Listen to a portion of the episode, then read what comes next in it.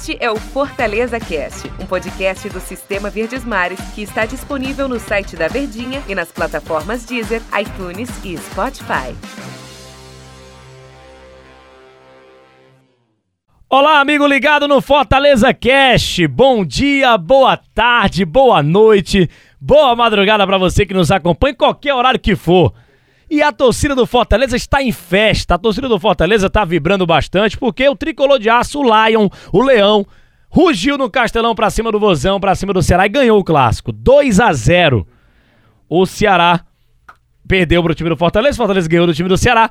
E hoje eu, Denis Medeiros, estou aqui ao lado de Daniel Rocha para conversar com você, torcedor do Fortaleza. Você, na nação tricolor que está acompanhando aqui o nosso Fortaleza Cash. 2 a 0. Daniel Rocha, tudo bem contigo? Bom dia, boa tarde, boa noite, boa madrugada. Bora analisar esse clássico rei que deu vitória tricolor. Bom, qualquer horário, para quem está acompanhando a gente também, qualquer período do dia, é o clássico. A plateia é sensacional, né? A plateia tá demais porque o Fortaleza ganhou. É sempre um clássico que mexe, né? Apesar de perder em importância cada vez mais o manjadinho, não deixa de ter o tamanho de um clássico rei.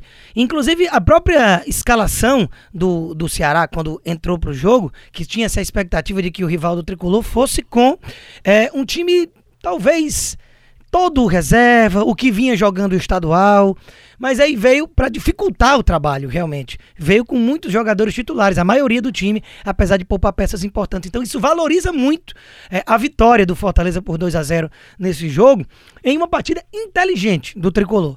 Não é aquela partida de encher os olhos de como jogou bola o Fortaleza, mas uma partida de quem soube vencer o jogo.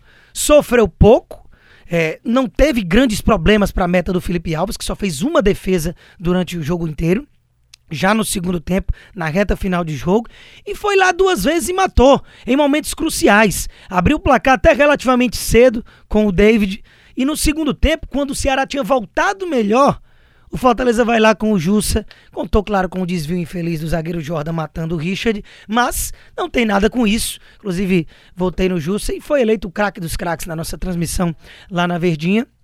Então foi um momento para dar aquele banho de água fria, num ímpeto que o Ceará tentava colocar no segundo tempo, e o Fortaleza soube jogar o jogo soube atacar na hora certa, prender a bola, cozinhar o galo e foi uma vitória por 2 a 0 com muitos méritos para o time de Voivoda. Você falou do Justa que fez o segundo gol, mas o primeiro foi marcado pelo David. Bora analisar esses dois jogadores que deram a vitória ao time do Fortaleza. Você gostou da partida do David e o Justa também, eleito é, na transmissão, melhor jogador da partida. Porque um cara. Levou até duas canetas no jogo, né? Uma do Lima e outra do Fernando Sobral, mas. Tá preocupadíssimo tá com essas canetas. Depois dessa vitória, ele tá muito preocupado, só se for, né? Porque chuta bem de fora, o cara tá se dando muito bem ali junto com o Ederson. E era um Fortaleza praticamente o mesmo time que o Ederson Moreira colocava em campo, o antigo técnico, mas com uma postura diferente, né?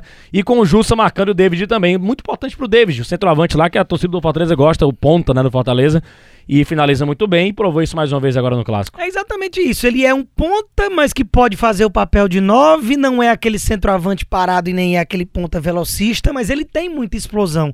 O curioso do David é que ele tem porte de centroavante, mas tem velocidade de ponta. O que faltaria para ser, digamos, um jogador completo era a qualidade mesmo de ser um exímio finalizador. Isso aí no time do Fortaleza você tem com o Wellington Paulista. Só que a Wellington falta a, a tal da versatilidade de jogar mais aberto. É realmente aquele 9-9 mesmo. Então o David, pelo acúmulo de características que ele tem, ele acaba sendo uma peça imprescindível. Era assim pro Rogério, mesmo naquela seca após pandemia, após paralisação com a pandemia que infelizmente ainda rola, né? Mas após aquela primeira paralisação, a gente viu o David ficar 20 jogos sem fazer gol. Então, mesmo naquele período de 20 partidas sem botar uma bolinha para dentro, o Rogério bancava, em momento algum o David perdeu a titularidade e aí voltou a se reencontrar com o gol, mostrando que era uma fase, né? Então, naturalmente, Saiu o Rogério, chegou Chamusca, chegou Henderson e agora o Voivoda. E ele vai continuar sendo uma peça importante. Mas falando especificamente do jogo é, de ontem contra a equipe do Ceará, eu vi um David discreto. Acho que ele pode participar mais por todos esses dotes e características que a gente está elencando aqui. Então ele teve um papel crucial de abrir o caminho, marcou esse primeiro gol da equipe do Fortaleza, mas é, achei discreto, achei poucas participações durante o jogo. Ele que tem uma condição de poder ter prendido mais a bola, segurado no campo de ataque. Fortaleza teve uma manutenção muito baixa dessa bola no campo de ataque. Ele, ele, a bola teve mais com o Ceará, porém o Fortaleza foi mais objetivo, soube mais o que fazer com ela, por isso eu falei da partida inteligente. Então passava pelo David, prender um pouco mais essa bola no campo de ataque. E do lado do Jussa, um jogador que a gente não dava nada quando foi contratado, seria um jogador para compor o elenco, até porque Juninho e Felipe, na teoria, continuariam sendo pelo terceiro ano seguido titulares incontestáveis da posição. Aí o Juninho vai embora, o Felipe não tem um bom início de ano lesionado, não conseguiu ter uma boa sequência. E aí, camarão que dorme, a onda leva. Matheus Jussa e o Ederson formaram e se consolidaram na dupla de volantes do time do Fortaleza, que me parece que o Voivoda vai continuar é, emplacando nisso. Então, tem dado confiança nesse setor. O Ederson também fazendo gols e ambos com essa característica de batida de média distância. Na partida passada contra o Crato, na estreia do Voivoda, o Ederson meteu aquele balaço para o rumo do gol do Crato e fez um belo gol. E aí no jogo de hoje, num clássico, mais uma vez aparece o Jussa. Ele que o outro gol que havia feito era um golaço, foi um golaço contra o Bahia na primeira fase da Copa do Nordeste, né? Aquele golaço pegando na veia, no ângulo eh, de fora da área mais uma vez aparece para bater. A finalização em si do gol não foi muito bacana, não. Essa bola ia fraquinha, fraquinha para fora, não ia levar perigo. Aí desvia no Jordan, mata o Richard. Ele lá quer saber disso. O fato é que é mais um gol para conta dele e um gol num momento muito importante da partida. Então gostei muito da partida do Jussa, mais até do que a partida do David. Pai, você tá de parabéns, espetacular, Daniel Rocha. uma frase exuberante. É, uma frase sensacional. É, a plateia até que ficou aqui assustada, quem tá ouvindo a gente também, porque o homem destrinchou tudo não, foguete não tem ré, né? Trouxe tudo pra gente, esmiuçou tudo do jogo entre Ceará e Fortaleza. É, é, falou dos dois que fizeram os gols e tal, e por que, que o Justa foi eleito o melhor da partida por nós, aqui na transmissão na Verdinha.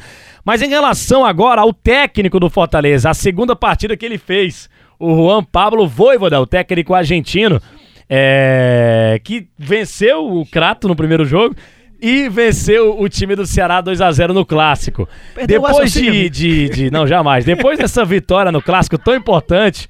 E o Fortaleza deu para ver alguma evolução, Daniel Rocha? Deu para ver algo que o torcedor fique motivado? É claro que vai ficar por conta do clássico, é muito importante ganhar do maior rival. Ainda mais 2 a 0 sem tomar gol, né? Então, então, então, é, deu para ver algo diferente do Fortaleza, deu para ver mais toque de bola, um time de novo com muita intensidade. O que é que dá para já a gente notar uma cara do Juan Pablo Voivoda, o argentino, nesse time do Fortaleza? A ideia de, de, de ter um, ser um time intenso, né? A gente vai ter que cada vez mais botar um pezinho no freio com relação a dedo do técnico nisso e naquilo, porque o trabalho ele é muito precoce. E se a gente fala tanto de tempo para trabalhar, que até o próprio Wenderson saiu com quatro meses no Fortaleza e a gente falava da dificuldade de tempo para implementar jogo, a gente falar que o Fortaleza já tem muita cara do novo técnico, aí seria uma desconexão de, de raciocínios, até pelo que a gente defende. Então não tem tempo para isso. Mas o que é que já é visível? A postura. A gente tem um time intenso, um time que tem corrido atrás de cada bola como se fosse a última para decidir. Um time consciente daquilo que precisa fazer dentro de campo. Claro que taticamente, como eu falava, não dá pra gente afirmar voivoda isso, voivoda aquilo, mas a gente já tem inclusive uma ideia de que provavelmente Benevenuto e Tite devem ser a dupla titular, como a gente já imaginava. O Quinteiro que vinha até fazendo uma boa temporada antes de se machucar de novo. É, vai acabar ficando como essa opção que Bruno Melo deve ser a primeira opção na esquerda, o Tinga na direita, porque eu pego como base esse time do clássico para o que na cabeça do novo técnico visto que tá todo mundo bem fisicamente, ele tem nesses o, o time ideal, o esboço de time titular, pelo menos nesse início de trabalho, até que no decorrer das partidas e treinamentos e até início de Série A, ele possa acabar mudando de opinião com algumas peças, ou até trocando ali uma peça ou outra, dependendo do adversário, pensando especificamente na estratégia de jogo jogo. Mas a gente tem visto um time intenso que quer ganhar toda a bola, coisa que a gente não estava vendo com o Enderson e nem nessa transição com o Léo Porto. Daniel Rocha, deu nosso tempo aqui, o torcedor tricolor tá muito feliz e tem que torcer mesmo, tem que vibrar mesmo, tem que comemorar mesmo, porque ganhar um clássico não é todo dia e foi muito bom pro time do Fortaleza, que continue evoluindo com o Juan Pablo Voivoda. Valeu, Daniel Rocha, um grande abraço, hein? Meu querido Denis Medeiros e todo mundo tá ligadinho com a gente, sempre a minha gratidão por quem tá aí do outro lado, dedicando um tempinho no dia para acompanhar esse nosso bate-papo diário, principalmente pós-jogo, pós-clássico. Sei que tem muita gente nos dando audiência e a gente agradece demais. Valeu, tamo junto. Se não fosse vocês aí, não faria sentido a gente tá aqui. Beleza, valeu, torcedor tricolor. Vibre, vibre muito. Fortaleza derrotou o Ceará por 2 a 0 no Clássico Rei do Campeonato Cearense, a primeira vitória na temporada 2021 em clássicos, né? Já que o último da Copa do Nordeste tinha sido empate em 0 a 0 Valeu, torcedor tricolor. Até a nossa próxima edição aqui do Fortaleza Cash. Este é o Fortaleza Cast, um podcast do Sistema Verdes Mares que está disponível no site da Verdinha e nas plataformas Deezer, iTunes e Spotify.